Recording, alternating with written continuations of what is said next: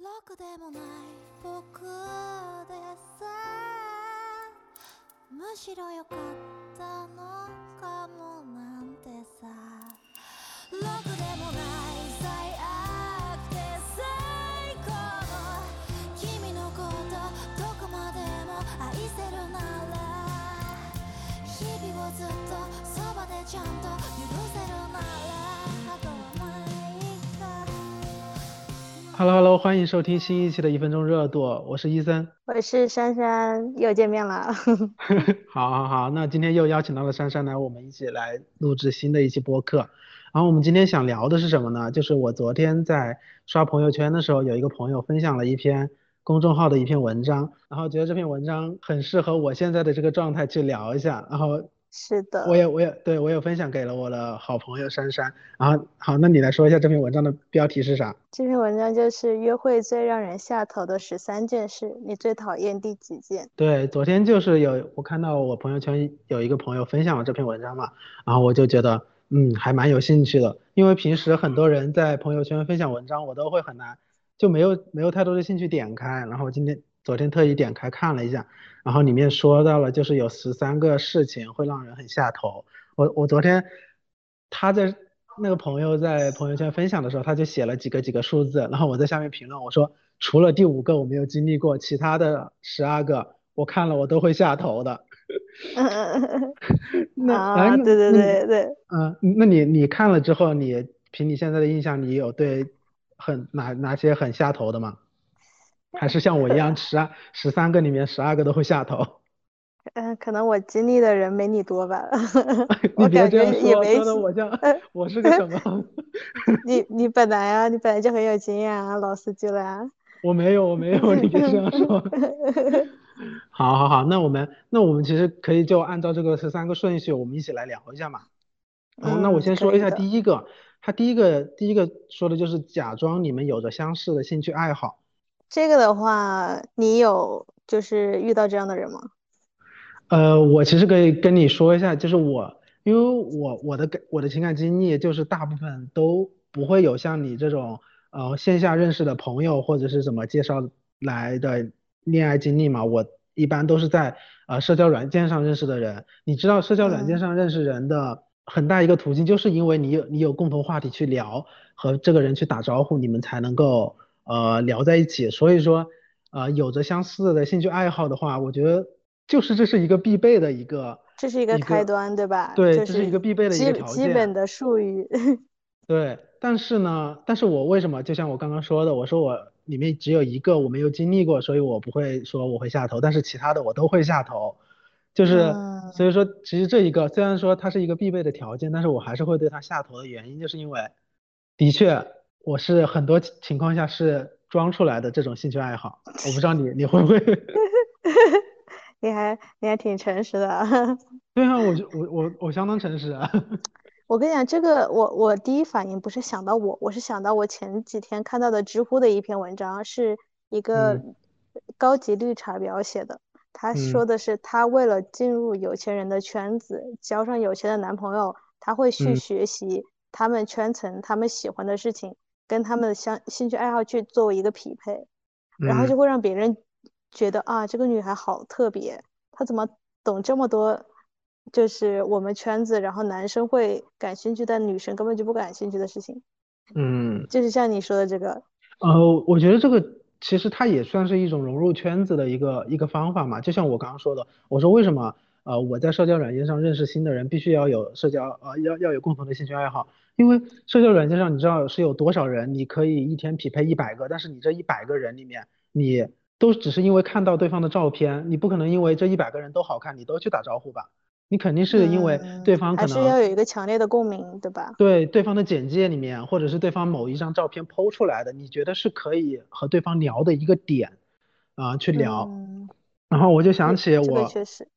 对，就是我我会想到我认识的一些人里面，我现在啊、有一个有一个认识的一个朋友，当时也是在社交软件上认识他的嘛，他也是和我一一样的一个工作性质。我看到他发的一张照片里面可能是一个企业，和我们这种企业很类似，我当时就给他打招呼，我说哈，我说你也是呃在哪哪哪上班的吗？然后怎么怎么样，然后我们才才有一个契机去聊天，不然就是直直接的去给对方发一个表情，或者是给对方打一个招呼，很多他可能一天收到很多这样的人给他打招呼，嗯但是为什么就会和你聊下去？就是必须要有一个共同的兴趣爱好。你你但是让我想起了，想起嗯了我我跟我男朋友不是也是线上连线的吗？啊，你和你男朋友是线上的吗？我记得你以前不是大学对线下的一个活动，对方介绍的吗？有朋友介绍的吗？没有啊，我后我后来不是跟你说了吗？线上的，你和他是 社交软件上认识的啊？对对是某某 社交平台上认识的哦，天啊，我到现在才知道。啊，我之前没跟你讲吗？你之前大学的时候一直跟我说，好像是你和朋友参加一个聚会，然后认识了他。我一直以为你不用社交软件的呀。是啊，我以为我跟你讲过呢，好了，反正就是这也有一个今天也爆了一个算是解开了一个谜团。是。好，那你说。然后我当时就是跟他就在某某社交软件上认识的，但是当嗯时就是也是因为室友在上面找到男朋友了嘛，然后那嗯时候就对着抱着对爱情的向往，然后就下嗯了那个软件。下了那嗯个软件之后，我当时正好特别喜欢一个插画师叫卢猫，啊，你给我然后呢我分享了的。对对对，然后我当时就把我的名字，就是叫了，就是这个插画师的名字。然后嗯当时就是找我的人，就是也是像你说的，就简单的打招呼啊或干嘛的，因为他那个本来就是往左滑往右滑，然后 匹配上了，大家就简单聊一天这种嘛。然然后然后当时就其他的人我都没有什么印象，唯独男朋友他就跟我发了一，就是他不是跟我说的你好或者 hello 什么的，嗯，他就是说奴猫是可以吃的吗？就那种你知道吧？好然后会哦。可能是的。这个然后男的与众不同。嗯，然后我当时就是，其其实你说这个话是是不是很傻或者怎么样，其实也都不重要了，重要是它会让你有想要解释的心情，那就会有进一步的沟通，对不对？对，就是要有嗯一个打开的一个话匣子嘛。对啊，对啊，所以我觉嗯得像你说的，就就比如说他那个话题，那个公众号写上面说的话题一就是假装有兴趣爱好，我觉得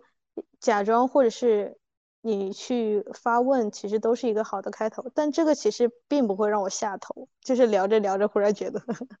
但是，但是我很能理解这一个下头的原因是什么，就是我们现在都嗯。是在聊的是我们一个恋爱初期两个人相识的一个过程，必须要有一个、一啊，个交集点在，对不对？但是你到后期了之后，你和这个人相处，或者是你确定恋爱关系之后，你会发现和这个人其实没有过多的一个兴趣爱好，就是他，前面是个假象，是吧？嗯，我明白你的意思。嗯但但其实我是想说什么呢？就比如说你这个是，就是相当于两个人没有最终很长远的走下去的一个结果嘛。但是其实也有那种，就是可能因为那种假象，然后最后嗯能走在一起的那种关系。因为其实我跟我男朋友的关系就开头有点像你们这样，就是嗯像我一开始我跟我男朋友就是从分享开始的。其实嗯大部分是我在分享，我在大学时期我会分享你好主动啊！你大学的时候怎么没有对我这么主动？有啊，你很少跟我分享。反正就那时候就是跟他分享，嗯就是经常呃创作什么一些画画呀，然嗯后就是跟他分享自己的日常的一些创作嘛。然后然后怎么说呢？就是我们一开始可能这个应该不叫假装，应该叫就是融入对方的兴趣。我觉得应该嗯是这样的，可能就是跟这个公众号写的就有出入了嘛。因为像嗯一开始我们会就他会去我想要去的美术馆，就是我们的一些行为活动都是依据我的兴趣来的。其实，对，就像我我我我也会依据你的兴趣去提升我的审美啊。就比如说，因为你是在学美术方面的专业嘛，我也会过多的去关注一下有没有什么美术作品啊，然后那些秀场的图片啊、照片啊，我看到了我也会跟你分享。就像我之前不是、嗯呃关注了一个 B 站 UP 主嘛，你当时也没有跟我分享过，就那两个时尚 UP 主。对对对对对，然后我当时就给你分享，然后你就说啊、这也是我一直在关注的一个 UP 主，你有没有跟我分享呀？但是我们是其实是有一个朋友认识的过程中是有一个互相的兴趣点在互融的一个过程嘛。对对对，是这呃，样。我我最近这两天听了一个播客，那个播客比较长啊，它里面就说到一个点，就是他们是一对夫妻的一个播客，啊、嗯他们他们有在聊天，说到说，呃，分手之后还要不要做朋友，你知道吗？这也是我最近有一个比较困扰的一个事情嘛。他就是说，呃，很多人他在会会追求这样一个结果，就是我们在分手之后，我们还能保持一个良好的关系。但是里面里面那个女生就说，她说有些人在一起，其实你们在一起的时候本身就不像是朋友之间在一起会有的状态。我们朋友之间在一起会有共同的兴趣爱好，就是我们会聊一些啊、我们感兴趣的话题。但是我和你在一起，嗯我们其实我们没有共同的兴趣爱好。那我们为什么要强求我们在分手之后会要继续去做朋友呢？我们本身抛开恋爱关系之外的东西，我们没有一个连接，我们我们为什么要在离开之后强行去维系这段关系呢？然后我其实当时听到这一个就觉得很对，但是又又让我有一个问题，那既然你们没有一个共同的兴趣爱好，你们当初是怎么在一起的？然后我当久了，然后都消失了。呃，我觉得也，呃，也不算消失吧。我觉得很多人在一起，其实的确的的确确就没有说，啊，有像一个呃有共同兴趣爱好的朋友那样维系下来嘛。因为因为就我的经验来说，我和我和我和很多人就是有心动，有嗯想去和他聊天，去和他接触的原因，就是因为他长在我的审美点上，然后又能和我、哦和我聊。和我能够正常的聊下去，就不会说他排斥嗯和我聊天，就是两个人完全磁场不搭嘎的那种情况，嗯我就会嗯选择嗯说，我可能会倾向和这个人产生恋爱关系。我不知道你是不是这样，所以这个问题其实其实对我来的反思 就是，很多时候就是我之前很多段恋爱关系为什么会失败的原因，就是我既想强求说我和他能够保持有共同兴趣爱好的，像朋友一样，像我们这样，就是我们能够有共同兴趣的聊天，共同嗯分享彼此的生活，然后又能像恋爱关系那样，就是打破一些普通关系的那个边界感，你知道吗？嗯，但是我现在回想就是回想起来，回想起来，其实嗯很多很多时候，其实真的和这个人是放在一个一个圈子里面，你和他其实是做不了朋友的，你只会因为他某方面可能好看，长在你的点上，然后这个人有好的性格特征吸引到你，然后你会和这个人相处下来，然后确定某种关系。其实我我我不懂，嗯就是就是在我自己为数不多的恋爱经历中啊，其实我嗯是体会不了那种就是你跟你假设你跟这个人，如果你们没有谈恋爱，你们是可以成为很好的朋友的那种，就是在我这里我的经验中是不存在这种的。嗯，可能跟你刚刚说的也有类似吧，就是我跟这个人如果是恋爱关系，那一定就是要有心动的感觉，这个其实比聊得来对我来说更重要，但是对有些人来说会觉得聊得来比心动更重要。那你的心动，那你的心动标准是什么？心动的标准就是你想要跟这个人说话，嗯，就是其实他就有分享欲，就其实嗯他这个人他到底嗯怎么说呢？他跟你是不是有很多的相似点，好像不那么重要，重要是就是这个人就让我有强烈的分享欲，我想要去跟他说。有具象的表达吗？就像我刚刚说的，可能这个人长得好看。嗯，呃，其实我自己回想我历届的男朋友，我感觉就是长得不咋地。我感觉我现在现在男朋友是长得最好看的，前面都嗯丑不拉几的。呃，是还可以啊。我虽然我虽然也也只见过你这这个这个男朋友，我发现是长得还可以。我其实是想说的是，就是你有没有一个具象的表达，就是可能你对他有呃，因为他好看，然后或者是某一个行、哦，行，行为什么哦，的。你这样你这样说提醒到我了。就嗯我，那我来说一下我跟我我对我男朋友心动的某些点吧。嗯，就比如说，嗯，就是还就是怎么说呢？他靠近我，我是没有那种抵触感的。其实正常嗯来说，一些男生，就是或者一些异性，或者是怎么的，你靠近你，你会有一些不舒服的感觉在。但是我男朋友就是他靠近我的时候，我是没有不舒服的感觉，反而是一种很熟悉的感觉。其实这种东西真的是很，就是也很奇怪，你知道吧？对，很玄幻的一个东西。对对对，是很玄乎。然后呢，嗯再其次就是他其实是易出汗体质，就很容易嗯出汗，但是嗯他身上就是没有味道。嗯，哇，对，很难得啊他身上对他身上也没有味道，再加上他自己本身也还挺爱干净的，就基本上每嗯天都在洗澡或怎么样的，所以嗯那时候就是他，就是那种别人都是什么臭男人、臭男嗯人，就是嗯 他是抹香杀掉了，就是怎么说是干净清爽的嘛？我觉得这这一点应该很，就是对很多人来说都很重要吧，对吧？嗯就是这个人是个整洁的、干净的，然后再加上嗯我又是一个其实对味道还蛮敏感的人。那嗯，其实，在某些点上就不谋而合，它就符合了这个标准。对，然后，然后还有最后一点就是，就是他的一个身材，应该怎么说是身材吧？嗯，对，你就是喜欢那种比较有有有身材的是吧？其实怎么说，我我并我对那种什么八块腹肌、人鱼线那种，并没有嗯说有过多的那种癖好啊。但是嗯。他是属于他并没有腹肌或怎么样的，但是他就是很结实，本本身就有点壮，他就嗯。是相当于有点倒三角的那种感觉，本身就很有点哦。壮，然后身高又在那里，就会哦。有点像欧美的那种男生的那种身材，哦，然后所以就很有安全感。种，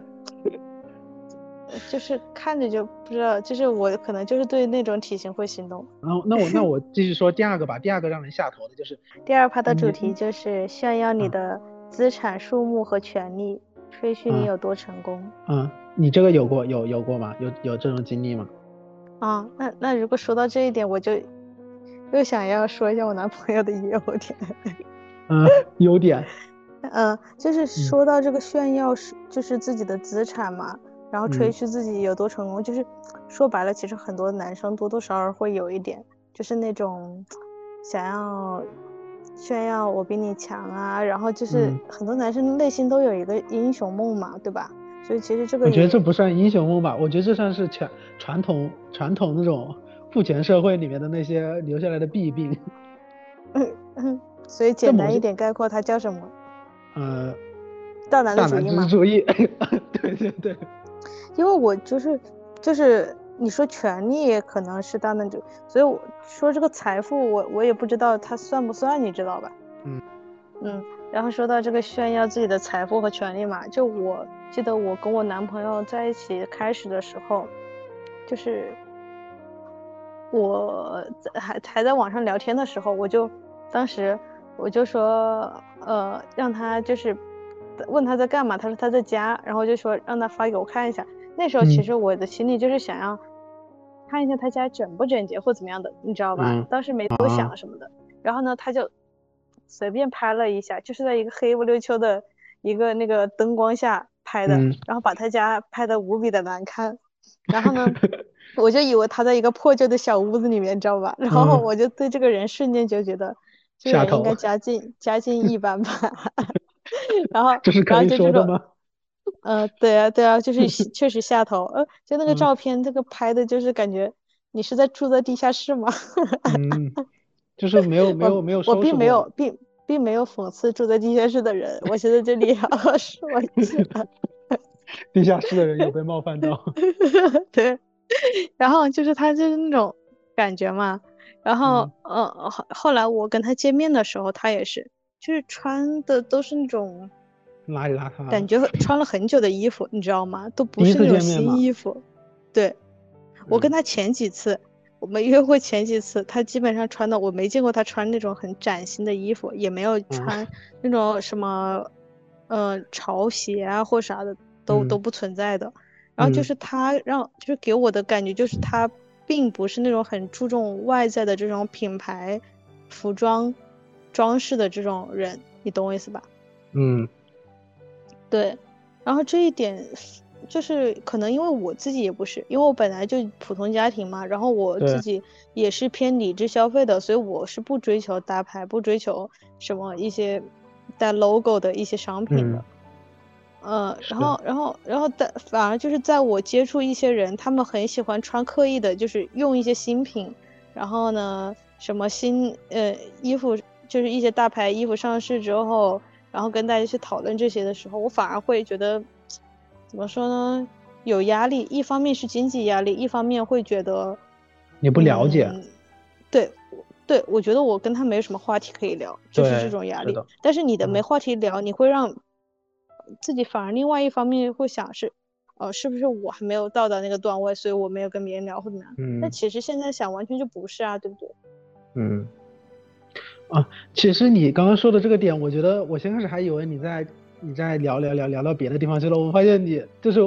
回扣了这个主题，就是炫耀你的呃财富嘛，就是你可能说是从他、从他第一次见面才发现他没有过多的去给你展示，他就算是有、啊有有有什么也没有给你去展示什么嘛，他可能还是在意第一次见面的那个过程和你，对吧？对，相反是我是那种很注重前，就是每一一次出去见新新人的时候，对，就是或者是跟陌生人见面，或者有些重要场合的时候，我是很注重那个外在的穿搭，就想要让别人看到，就是你是一个很特别的人呀，或者是你是有一定的经济实力啊，然后有一些品味啊，这种感觉的。对，就是然我后，然后，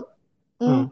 就是我每次会和别人，就是我每次展开一段恋爱，都是肯定先在网上聊天，然后再和这个人去线下线下面基，嗯或者是说你跟他视频视频了之后再去线下面基嘛。然后你每一次嗯见面，你每次见面第一次其实你都会很忐忑，你会忐忑说你第一次见面你会你需要怎么样穿着打扮，对吧？我我嗯其实我的很多想法和你一样，就是我也不是我也是普通家庭嘛，也没有说在在某些呃大牌方面我我有一些追求，我好像现在就算我现在有有工作了赚钱了，我也没去没有去追求某些大牌，我要一定要买一些什么大牌之类的，我觉得还是穿的对。得体，然后适合自己最重要，对吧？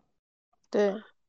然后，然后我每次见面的时候，我也会在意，说我一定要穿，就是我会在衣柜里面挑挑出我，啊、那段时间觉得我穿穿的最好看的衣服去见面，我不会像说嗯。穿的邋里邋遢去见面，因为我觉得我嗯穿的好看一点会给我某种自信，就是和和第一次人见面的时候，我也而且我也是那种很会在意对方第一次见面他穿的怎么样，我会通过他的外在去评判他可能平时一个穿衣风格呀，他的一些审美这些这些东西，我我我可爱在内心里面给对方嗯对方贴标签是吗？对，贴标 签评分的这种这种想法。我我其实说到这个东西，我我突然又想起来，我不知道有没有跟你讲过，我上一段恋情就是我前任，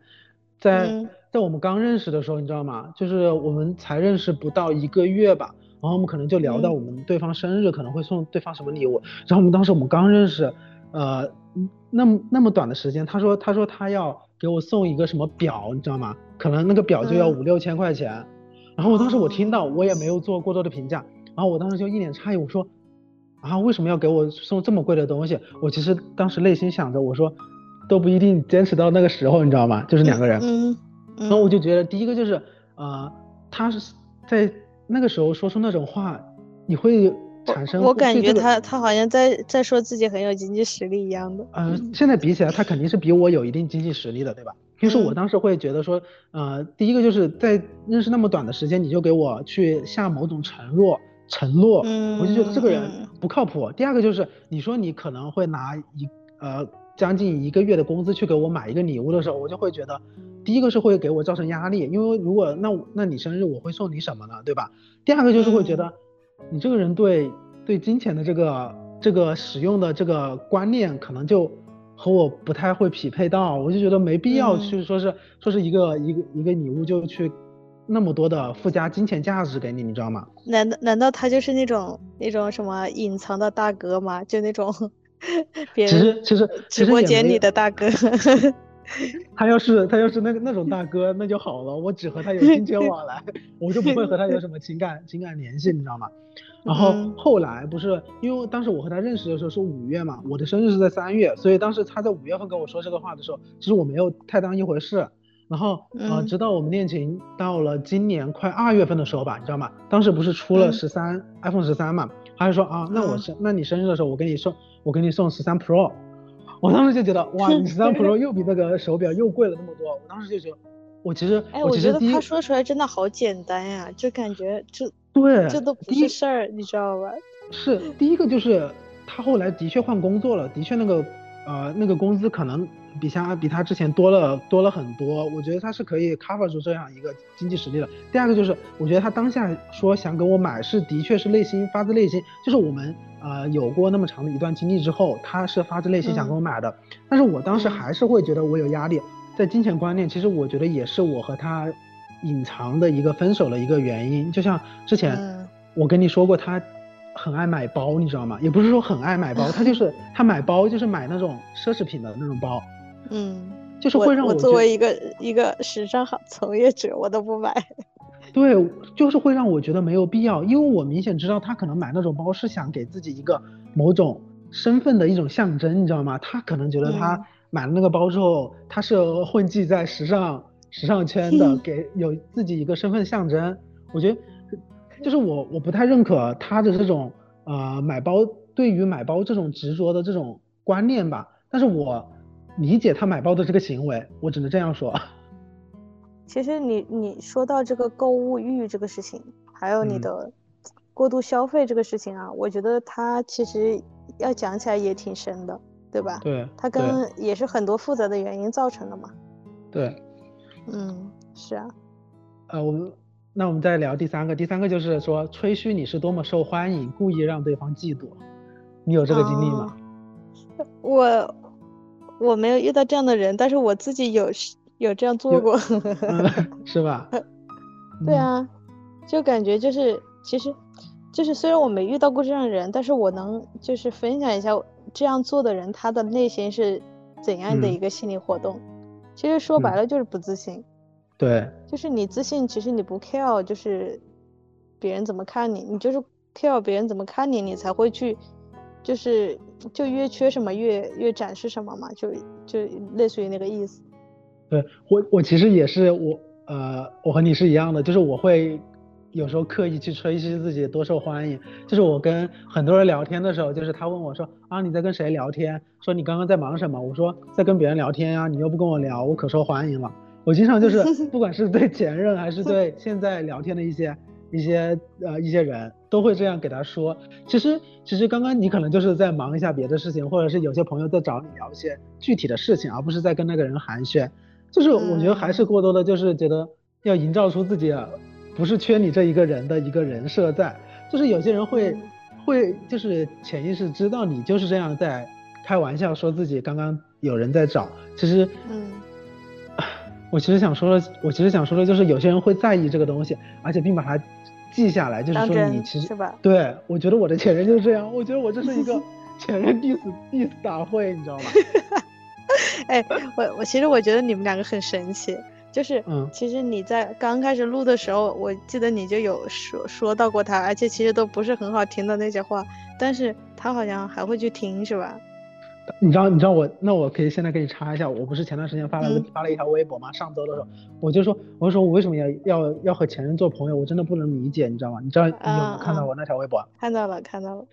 然后那一天那一天的时候，你知道为什么是会是这样吗？就是我其实又聊回上一个话题，就是分手之后要不要做朋友？我一直以为我和他其实是可以做朋友，你知道吗？嗯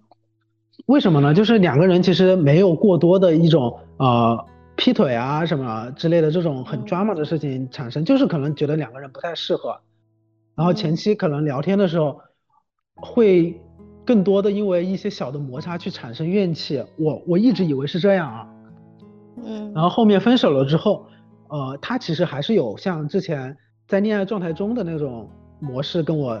一直在分享他今天啊、出门了呀，他怎么怎么样啊，工作中遇到什么，我我也跟你吐槽过，我说他为什么要天天跟我说这些东西，我觉得我很烦，我觉得我们既然已经分手了，你就不必要跟我说这些东西，对吧？我们平时可能寒暄一下就还好，然后那段时间之后，就是他找我的时候，我会很冷淡的去啊、不会及时的去回应他。我会我我有时候兴致来的时候，我去找他的时候，他也不会像以前恋爱状态中那样去回复我，可能去顺着我说，其实我就会产生一种心理落差。其实我我觉得我没有还是没有完全走出那个状态，因为我们分手之后其实是没有一个空档期的，就是两个人还是嗯那种聊天很频繁嘛。然后那一天之后，就是我就开玩笑，我说，呃，你有没有再去找新的恋情呀什么什么？我说你要赶快去找，呃，我说你一定要找到之后给我看一下，呃，看到那个人比我差之后我就放心了。就是我总会 我总会说这种话，我觉得也是 也是体现出我自己也是不自信的一一个方面嘛。然后他就也嗯他就开玩笑说哈不会的什么什么，我当时其实听到也不是很心里不是很滋味嘛。然后他就不是，他说不会的，他也是。哦，不对，不对，他当时没有给我回应，然后就忽略了我的那些话。然后到了下午之后，他说啊，下午的工作又要开始了。然后那一天之后我就没有理他，而且我上午的时候就发了条微博。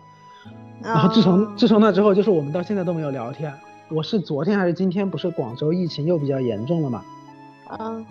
然后我可可见了，我就跟他说，我说你那边疫情没事吧？然后他就就回了两个字没事，然后我就回了一个 OK 的表情，然后我们这个聊天就结束了。我就觉得，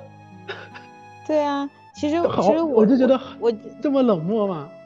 这我其实我觉得你，其实我觉得怎么说呢？我觉得这个度其实真的取决于自己。你不觉得吗？就是因为是你让对方有，就是我，我觉得就是像两个人的关系一样的，不管是说你在恋爱中出现第三个人，还是说你分手之后能不能做朋友，其实我觉得是一码事。就是别人是在试探你的一个接受度，对吧？嗯。所以其实重点还是在于你自己，你就是你想你想让他更走近一步，你自然就释放了某些信号。就是在不自觉之中，让就像你说的，后来他没有找你了，你又去找他，而且还有一点就是，我觉得就是，虽然说你平时说就是聊天呀、写文章的深度是很，就是很深啊，就是不像你这个年龄的人，但是你你那微博啥的，就会让我觉得你其实就挺小男生的，你知道吗？怎么了？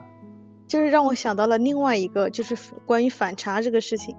嗯，就是呃，你你自己你的文章什么，其实我觉得都挺有深度的，就是你能看到我没有看到的那个深度，这其实是我自己还蛮欣赏的一点。什么啊？我好久都没写文章了，你快点举个例子，就是满足一下我的。反正等等，就是不管不管，就是你文章也好，或者是你有时候发的一些照片也好，我觉得你有看到我没有看到的生活的一面，就觉得。某些细腻和深度是我能感知到的，知道吧？感知得到我才觉得有嘛，感知不到它就是没有嘛。嗯。然后，但是你很多时候你发，大部分是微博啊，因为你发微博比较多，就你发微博，就偶尔我会去看嘛。因为我自己现在不玩微博，我就主要是看重要的那么，主要其实也主要是看你啊，其他人发微博也没这么频繁。天哪，我好，我觉得你我有在被一个人偷偷的关注着。对啊，就其实也主要看你怎么说呢？其实我觉得对于关注你的人而言，其实他会他是会有一种感觉，就是我知道，就是你发微博其实是跟我们来说是另外一种互动，你知道吧？就是我可以，我可能最近没有跟你联系，然后也可能是你在忙，或者是我在忙，但是我通过微博，我感觉我们互动了，但其实我们并没有，就是这是其实是一个很神奇的感觉，所以我其实觉得。嗯，像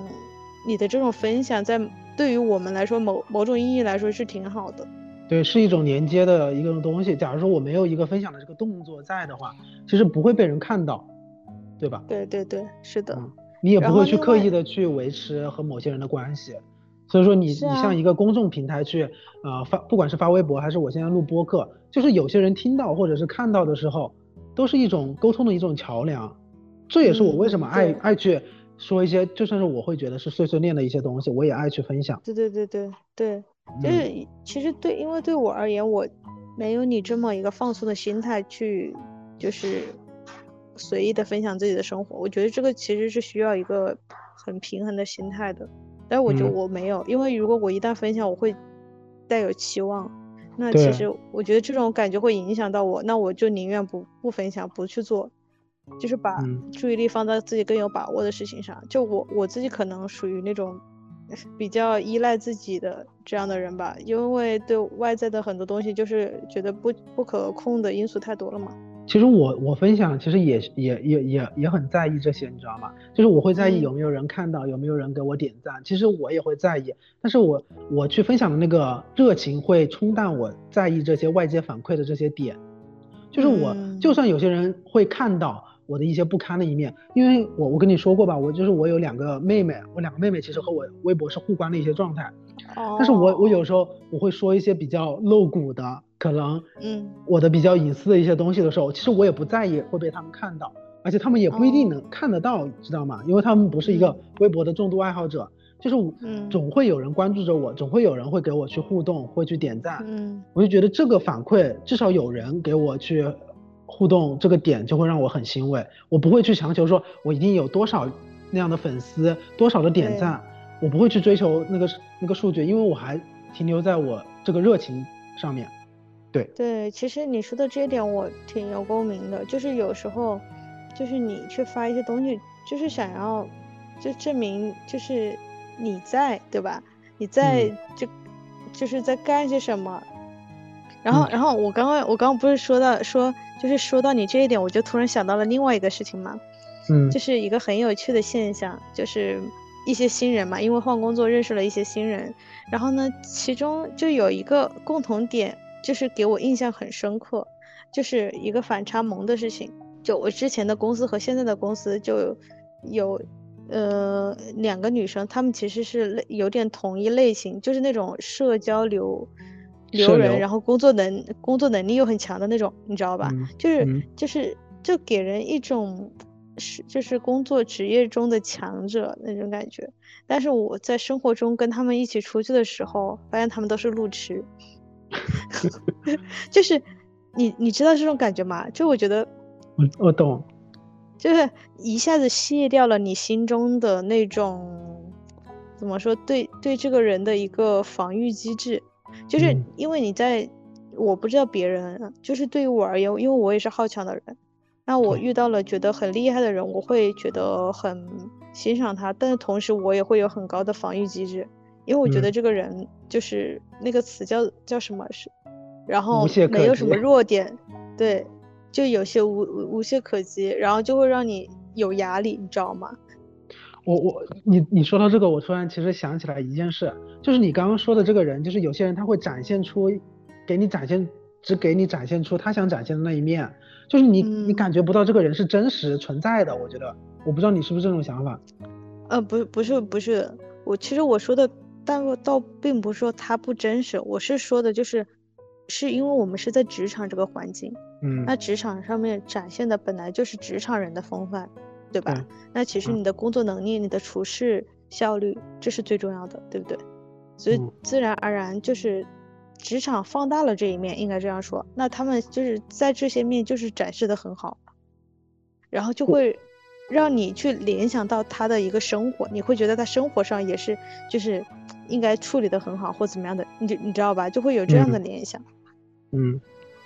其实我懂你这种，就是你刚刚说的这个反差的感觉，就是你他可能在职场中表现的无懈可击，但其实生活中是这个小路痴的感觉，对吧？对啊，但其实我还挺喜欢这种感觉的，我会觉得就。有意思。其实大家对，其实大家都喜欢这种反差。就像我以前会喜欢某类人，就是他可能年纪比我渐长，但是有些时候他会感，他会一些行为举止会让我觉得他其实特别萌萌的那种很可爱的感觉，就会让你觉得这种反差萌的这种这种感觉，就会让就会我我会很被这种人吸引。那反而就有些人就是就是他给我表现出就是自己很强大很坚强的一面。呃呃，感觉你这个人好像完美无缺的那种感觉，我反而不会被这种人吸引，我就觉得这个人肯定他给我展示的不真实，这就是我刚刚为什么会说觉得不真实的那一个点。啊，就是跟你说，我明白，我我就是其实我我我明白你说的意思，因为你说的是一个你说的不真实，我觉得是刻意的，但是我看到的那个不是刻意的，是他的一个能力，你你明白吧？所以这是他的一个差别嘛，嗯。其实你刚刚说到这个点，其实我想到我和你之间的关系，你知道吗？嗯，就是啊，你记不记得在上大学的时候和我们刚工作那段时间，就是呃我和你的相处模式，其实我一直觉得是有一个呃上位者凝视的感觉，就是你一直处于在上位者，我其实比你稍微靠下一点。这个体现体现在哪呢？就是我会经常遇到问题，我会去找你倾诉，你永远是那个倾听者，然后帮我解决问题的人，你知道吗？然后反而反而我从来没有看到你脆弱的那一面。就是反而你从来不会去跟我抱怨你生活中遇到了什么，家庭中遇到什么，你在你的恋爱关系中遇到了什么，所以我有的是呃，我我并不觉得这不好啊，这可能也是跟某某些人去跟别人打交道的一个性格的原因。嗯，你记不记得有段时间我会我就会觉得你好像一直呃端着的感觉。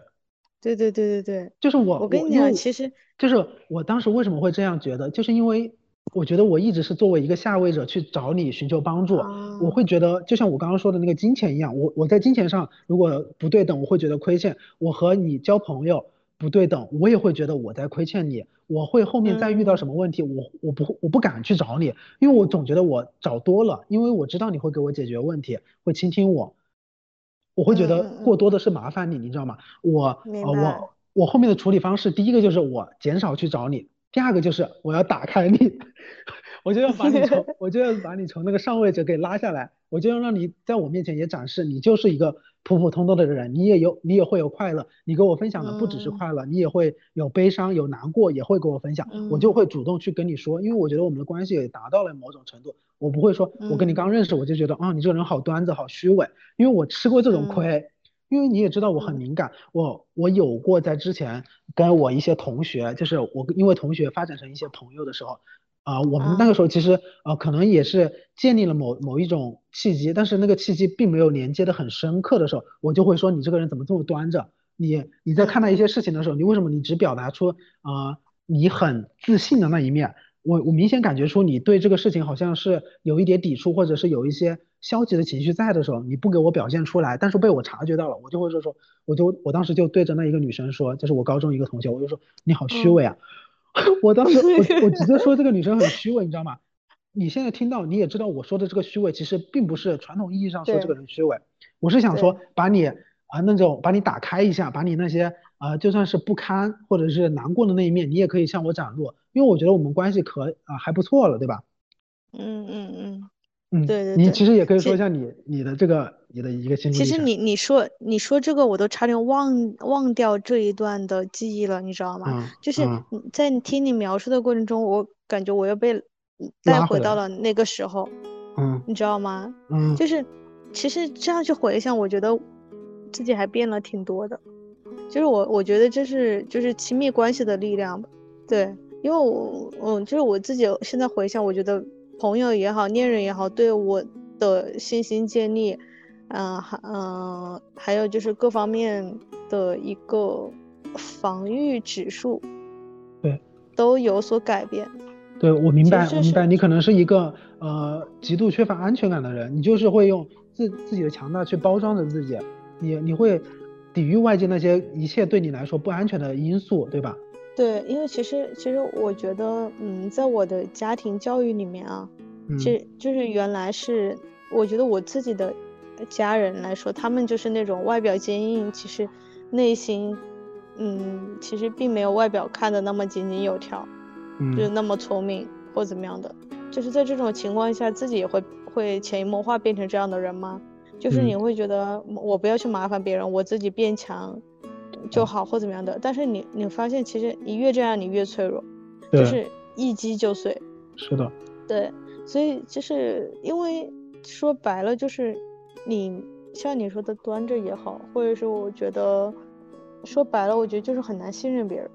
因为对于我而言，我觉得我我父亲就是这样啊，我爸爸他，我感觉他就是那种一再强一直在强调自己是对的，自己呃是怎么把任何事情做好的，自己多么棒，然后怎么样的。其实我觉得这样的人他就是缺乏安全感，缺乏信任感。同时又以自己为中心，嗯，我觉得这样其实挺挺累的吧。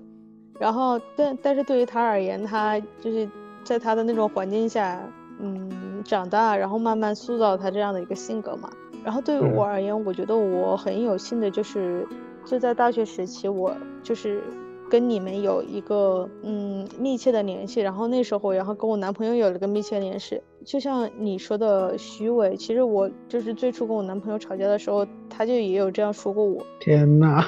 真的，这是一个什么坦露坦坦露局坦诚局了吗？对啊，反正反正这个东西就是现在感觉都没什么，因为大家都已经这么熟了嘛，对吧？对。但当时来说，其实确实冲击很大。但是我觉得这个。嗯，其实其实我觉得啊，就像你刚刚说的那种打引号的虚伪，其实很多人他在维持某某一种呃状态的时候，其实你的身边的人、亲近的人其实是能感觉出来的，对吧？你的那一个情绪的情绪的波动，并不是像你想象中那么能够稳定的去维持那种坚强的。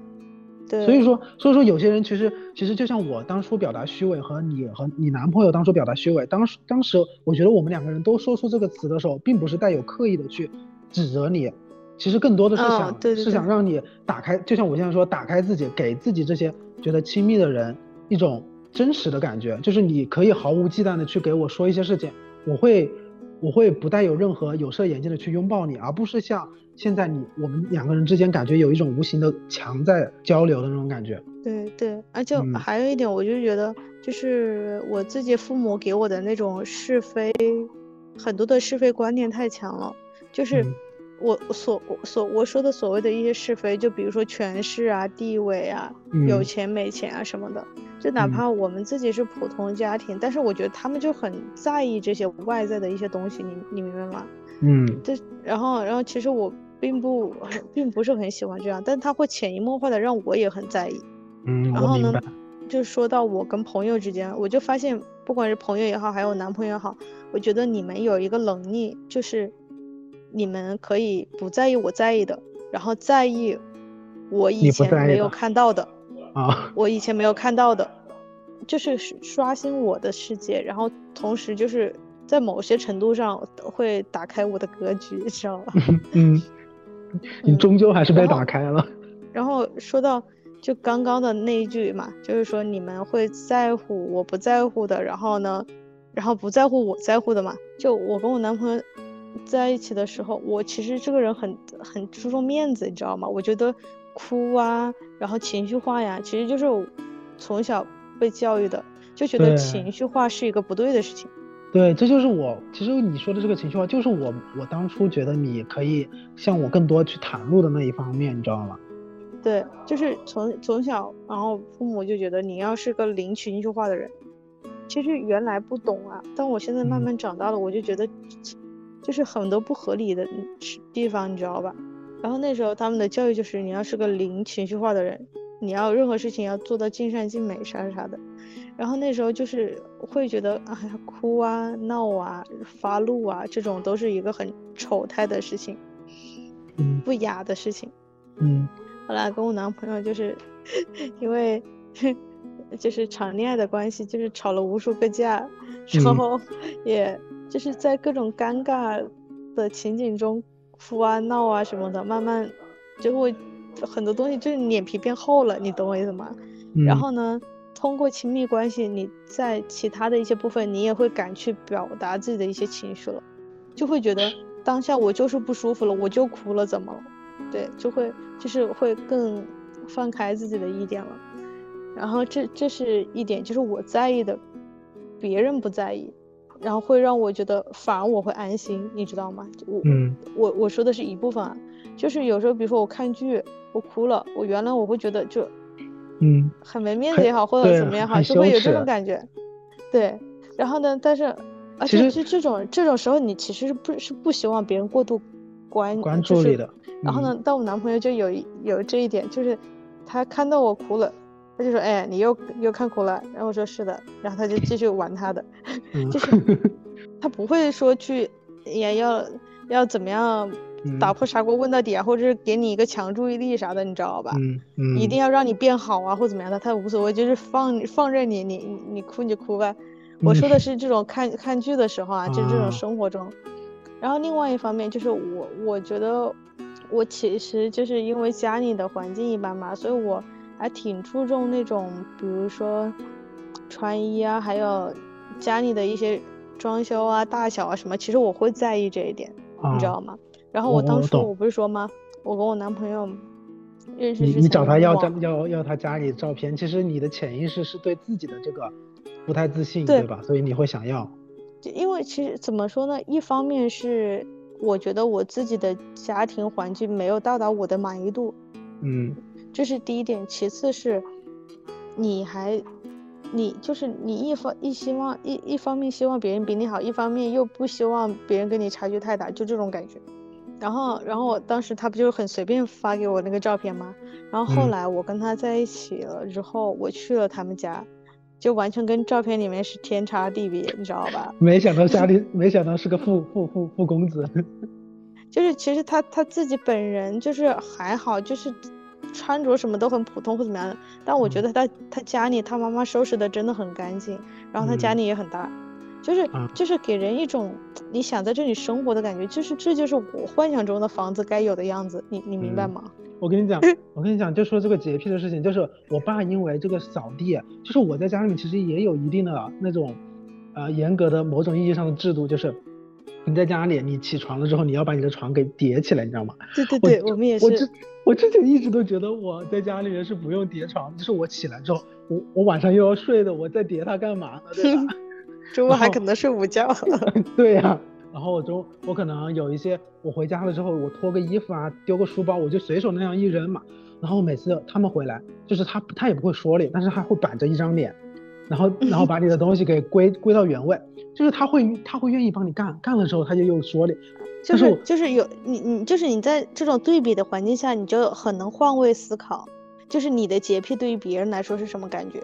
对，因为你跟比你更洁癖的人在一起，你就会觉得没必要，对不对？对对对，我真的会觉得没必要，所以我后面就也不扫，也不扫地，也不拖地，都是我爸在干。然后我我唯一干的就是，可能就是我洗我我做了饭，我那个锅和碗我不洗的话，他们回来就肯定会说我，然后我就会自觉的是把锅和碗洗了，然后他们下班之前我就会把衣服收了折了，然后我那一天早就晚上都要快睡觉的时候的被子，我把早上还没叠的被子，然后我就把它叠了，就是把一切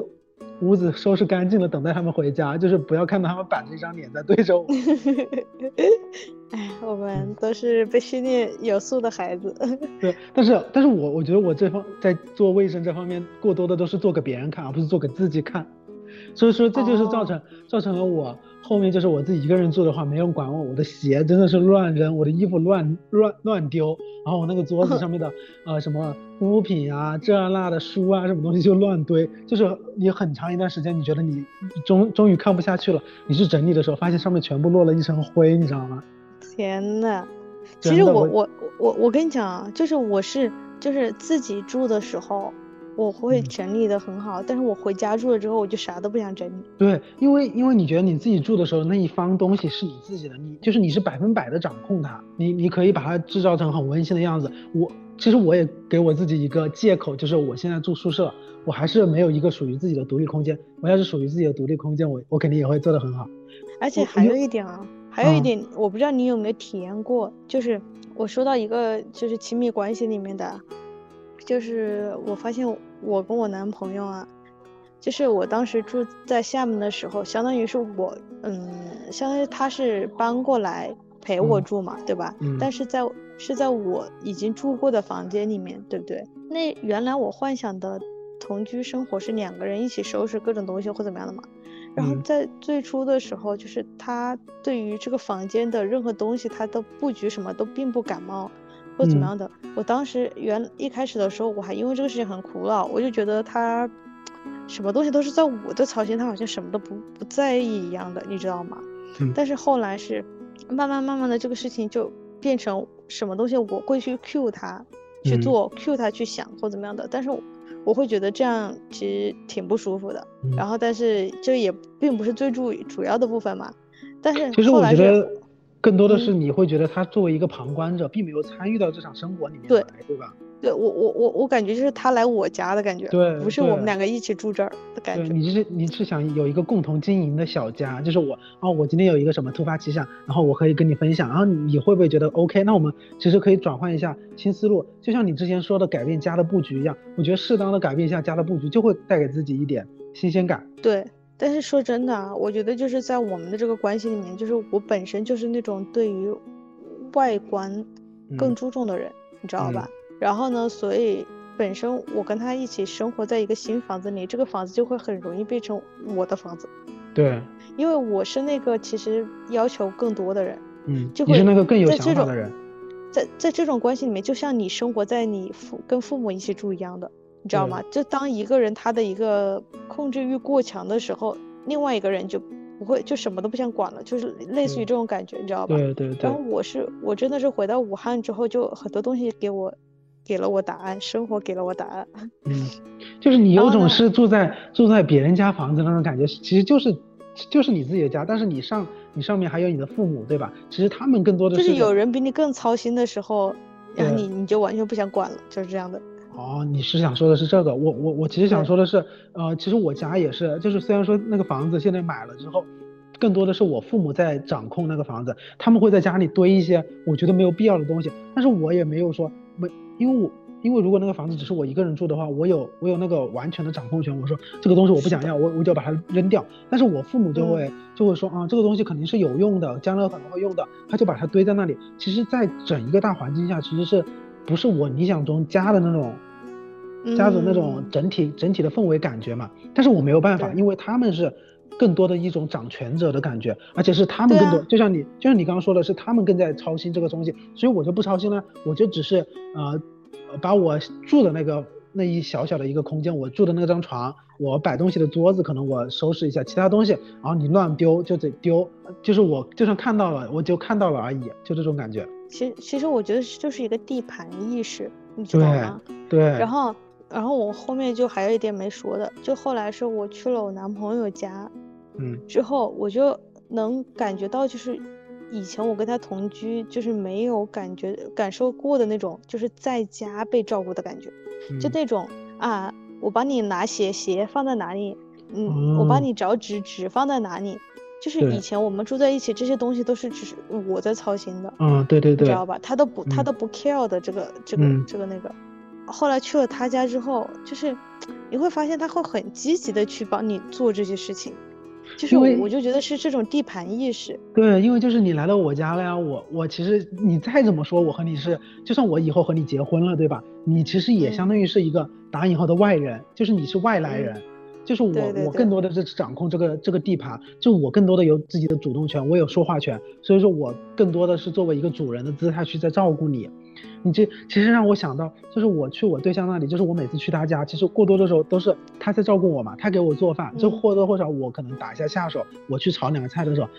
呃，我还是觉得我不属于这里，就算你那里再乱再差，我其实我不 care 啊，因为我知道我就住这么一两次，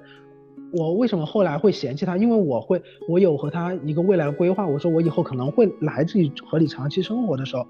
我就会觉得啊，那这里不行，这种感觉。其实我觉得这是一个一个边界感的问题，对不对？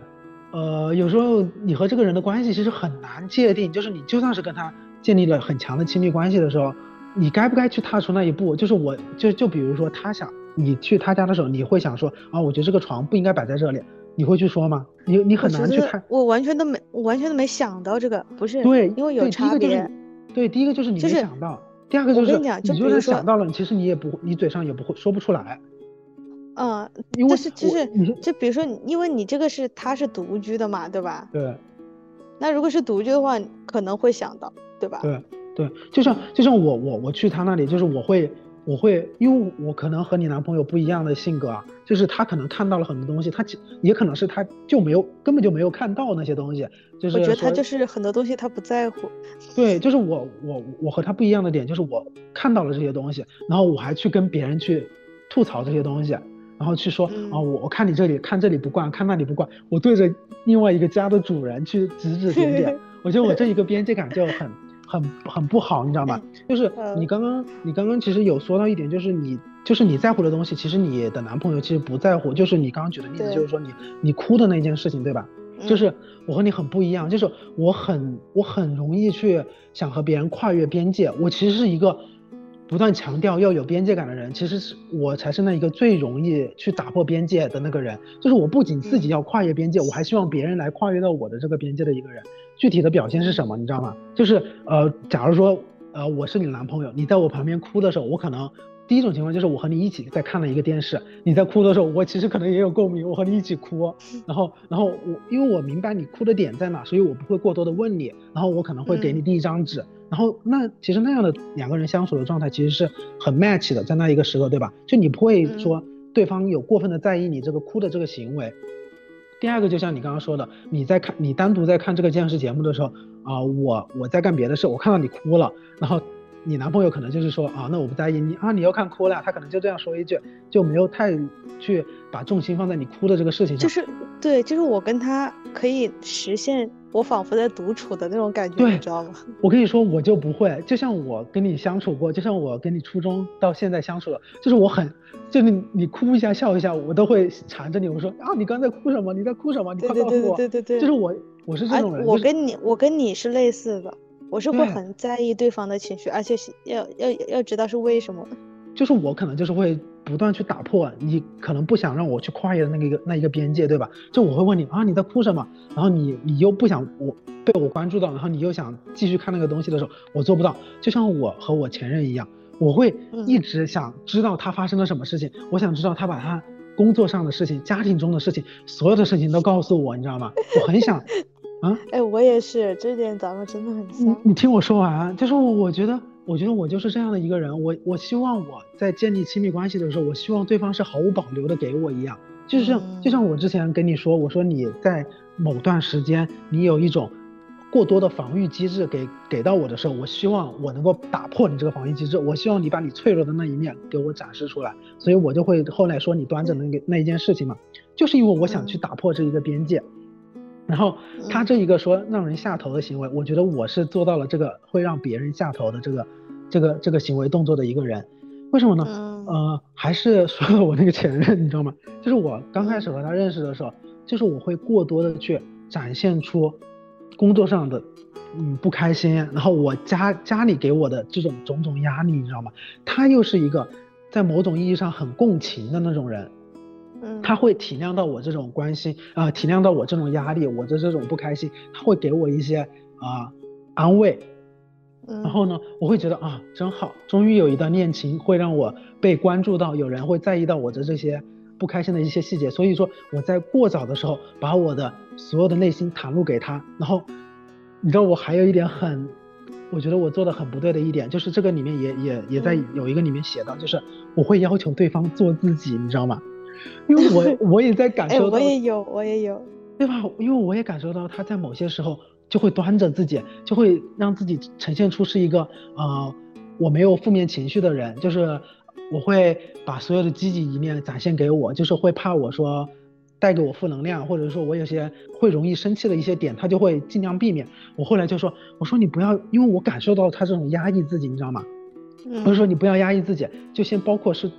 先说对我方面的，我说你不要压抑自己啊，你有一些觉得我做的不对的，你就立马跟我说，我觉得我很能接受。我当时嘴上这样说的，其实内心别人在跟实际跟我说一些我不好的时候，其实我会不开心的。但是我觉得，啊我觉得这样真实的对待我，我一直都这样认为的。我需要的是真实的对方和自己，我不需要嗯别人虚伪的对待我，即使这种真实会让我难难受，但是我还是需要这种真实，你知道吗？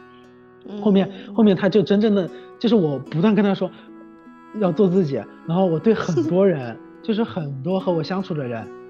认识的人，我都会让他们说你要做自己呀、什么什么的。但实际意义上，我觉得这种话还是是要少说。真正对方做做自己了，其实你不能接受对方真正的自己，你知道吗？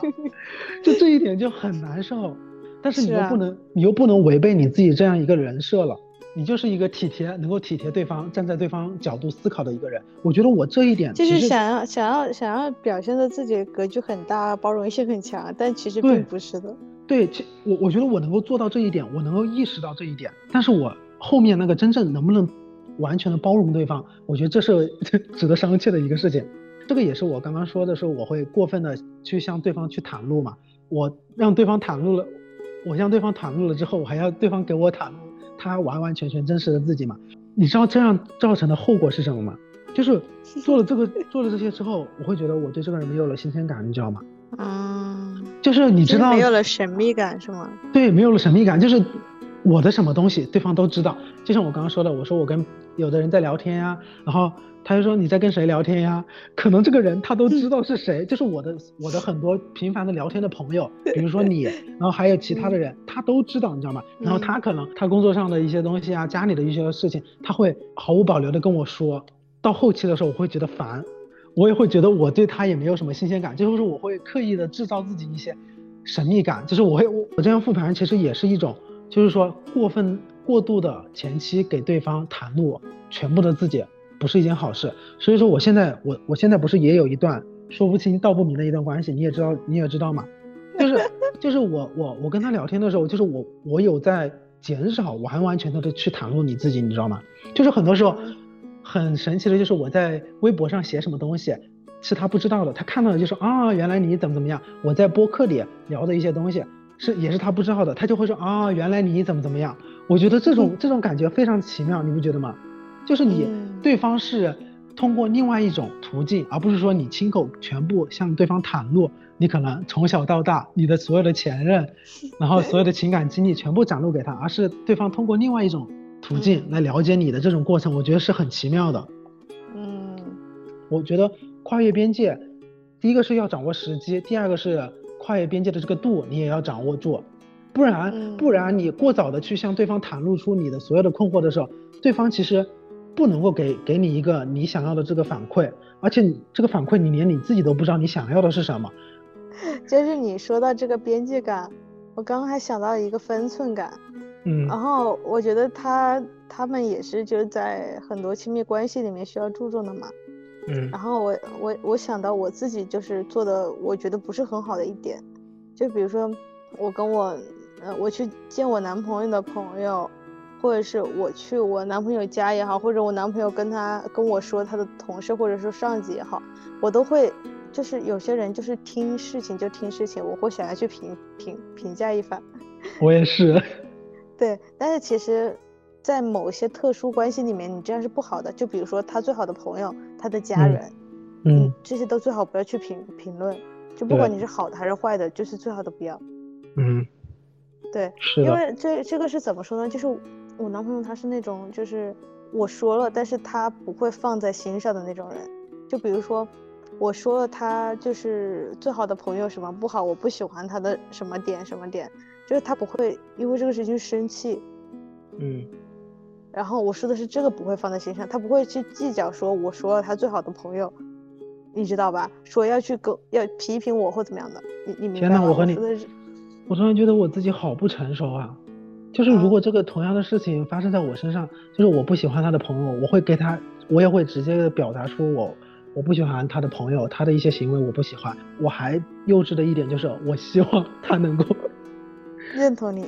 对认同我，就是他朋友就是这个样子。但是很多时候，对方其实其实因为处于呃和你某种关系，他会只会开玩笑打哈哈把这个事情聊过去，我我还抓我还会抓住不放。我说他是不是就这样？我必须要让他说出，对他就是这个这样，他不喜欢。我我我就是这种特别较真的这种人，你知道吧？我知道，其实因为我也经历过你这个阶段，你知道吧？嗯就是我就会就是单纯的否定他，然后就觉得这个人不咋地，为什么我们还要接受他？为什么你要我接受他？为什么你还跟他做朋友？你知道对吧？就这，种，但是其实这样是非常不好的。呃，就是如果说其实换位思考啊，就如果嗯是我的好朋友被这样说了，就是我肯定会去去回怼他的。对，就像就像如果他说我在跟给给他说你的时候，他就会说哦你这样怎么怎么样怎么怎么样不好的时候，我他妈都不想理他，我就不想理他这个话题，我就 想我我又觉得对方说的好像也没有那么完全的错，然后我就会直接转移话题，我就不想和你聊这个话题，对啊，就又刚又腻以其实那种感觉。所以其实我觉得对方那种打哈哈的方式，其实是我觉得算是比较好的方式了。对，就他没去跟你去较这个真，算好的了。我真的觉得上一段关系我真的好不成熟，好幼稚，我还在开始复复盘了。对我还在我还在不断的自我认为对方很很幼稚，还在和我、嗯就是在我和他分手之后，我和他去争论争论我们的我们之间现在现在的这段关系和他以后会认识什么人的时候，我还在那种以一种说你过得不会比我好的那种玩笑话对他的时候，他就不理我，我还觉得说你凭什么不接我的话茬的那种感觉，你知道吗？就是你怎么这么幼稚？我不就是开个玩笑吗？你凭什么还当真了其实幼稚的是你是吧？对，真的，其实幼稚的是我，就是我所以，你我其实你所以你现在也算是跳出来了一部分。对，其实我我觉得跳出来是我是对我来说是一种解决办法，而不是说我能用一种更成熟的办法去应对这段关系。对，是你能释然某些部分。对我只能用这种办法来释然。对，对我刚刚那个就还没讲完嘛。然后呢，这是我的一个方式嘛，对吧？但是就比如说像我很在意的部分，就比如说我让他见我朋友，我让他来我家，我就会很在意。哎，你觉得我朋友怎么样？哎，你家你觉得我家怎么样？但我男朋友就是他对任何东西他不做评价。嗯，其实他可能有想法，但是不说。有，比如说有些人他会他会希望就是说，呃，自己想要知道的部分一定要说出来或怎么样的。但是嗯比如说像我家，我觉得我就是内心会觉得我家里不够好或怎么样的，那我就嗯会很在意他是怎么看的，但是他反而就当做我完全没有任何看法的那种感觉，就会让我觉得他是对我家是满意的，你懂我意思吗？我不会，就是我是那种，就是就是嗯他就是他反而就是他没有说，哎哎，你家呃好像有点旧啊，你家会怎么样？就是他没有任何评论家里面的那些嗯话或是什么的，他就是来你家，然后呢，就是没有评论任何外在的这些东西，反而会让我觉得，我我觉得我不会的一个点就是嗯，我如如果我作为你的角色，我在给对方去袒露的时候，我就我不知道你是不是这样的人，我我反而越在意什么，我不会说去刻意避免他，我反而去提前把这个事情说出来。你看我家这样好乱啊，什么什么东西，我会提前的暴露这些缺点。我会暴露啊，我前我前面会有说说我们家就是什么呃老房子啥啥啥，就说这个嘛，但是我男朋友就是他没有什么回应这个。对对，我就是我会给对方打一个预防针。那回到你刚刚说房子那个事情，我如果给我的对象说我家的房子怎么样，而且他已经来到我家看到了我家房子的时候，他不做评价的时候，其实我是不开心的。就是啊，那我那那我还还这点还跟你是有差的。我和你不同的原因就是，我觉得如果他他不做评价的时候，我觉得他是内心是有想法的，他他其实是在意这哦个事情的，但是他不表现出来，因为他觉得怕你难受。但是我觉得那我觉得我挺好啊。我不会啊，就是如果你真正你真的会觉得啊，对啊，就是这么脏乱差，我觉得如果你真的内心有这个想法，你不如说出来。就是我还是我回到刚刚嗯我的那个想法，就是我宁可听到难听的真话，我都不哦希望你不说或者是说假话给我听，你知道吗？哦，那那我确那我其实就是怎么说呢？那这一点是确实确实会跟你有插入，就是在某些部分我是希望听真话，但在某些部分我是希望对方给我留一些体面，就比如说我在看到剧哭也好，然后嗯家里面的这些也好，其实我是希望对方是给我留有体面的。哎，我觉得我突然觉得，就是我真的好极端。我觉得我好的方面，我希望对方能够，就是直接的跟我说，就是就是嗯我我自己意识到好，我也希望对方能够跟我说我哪里哪里好。我不好的东西，我也希望对方跟我说。就是我这两个方面我都不会隐藏，就是我还没有做到哦一个，就是其实我觉得你没必要去过度反省自己，因为我觉得这就是任何你极就是两端或者中庸，就是你都是你的性格造成的嘛，对吧？其实它没有好或不好，就是你自己个人的性格体现嘛。不对哦，不对，我我我还是要反驳一下你，因为我觉得嗯在一个这样的社会环境里面存活，我觉得我这我我我我因为我这样一个特征吃了很多亏，因为我是吗？对，因为我好话坏话都说，就是如果我看到一个人好的一点，我也我是不会吝惜表达的。我觉得这一点在某些方面的看来就是是一个优点，对吧？嗯，鼓在励夸奖是吧？对，在别人不好的一点，我也会直直言不讳。你不觉得哦？就是我这个直言不讳是没有边界的，你知道吗？哎，然后就像你你刚刚说的，要不断的去嗯试，我我真的觉得就是，我感觉我前期所有的恋爱都是让我尝试 去试错，遇到 是不是遇到最后那一个真正适合的那个人的一个必经之路。他不是怎么说呢？我其实觉得，嗯，这个过程是什么？是你在遇到他之前，你自己也在做改变，你懂我意思吗？你在这个嗯试的过程中，你在反思，你在复盘，在这个路上你在变化，然后到最终，你遇到这个人，他怎么成为那个合适的人，就是当时的你、当时的环境和当时的他，你们是匹配的，他就是对的人。嗯，并不是只是他而已，就是这样啊，它是一个综合的那个，其实我我我一直都觉得这个这个复盘恋爱的过程其实真的很痛苦，而且你不会嗯自主的去复盘这样一个一个阶段的这样一个过程，对吧？嗯，今天本来先开始想去聊这个十三个下头行为，聊着聊着就聊跑偏了，聊到自己聊到自己多多下头是吧？对，聊到聊到自己觉得自己才是那个下头男。啊，我在这里说一下，跟我谈恋爱跟我谈恋爱不会不会不会特别特别特别痛苦的，大家都快跟我谈来谈恋爱。我们一起帮帮小健脱单，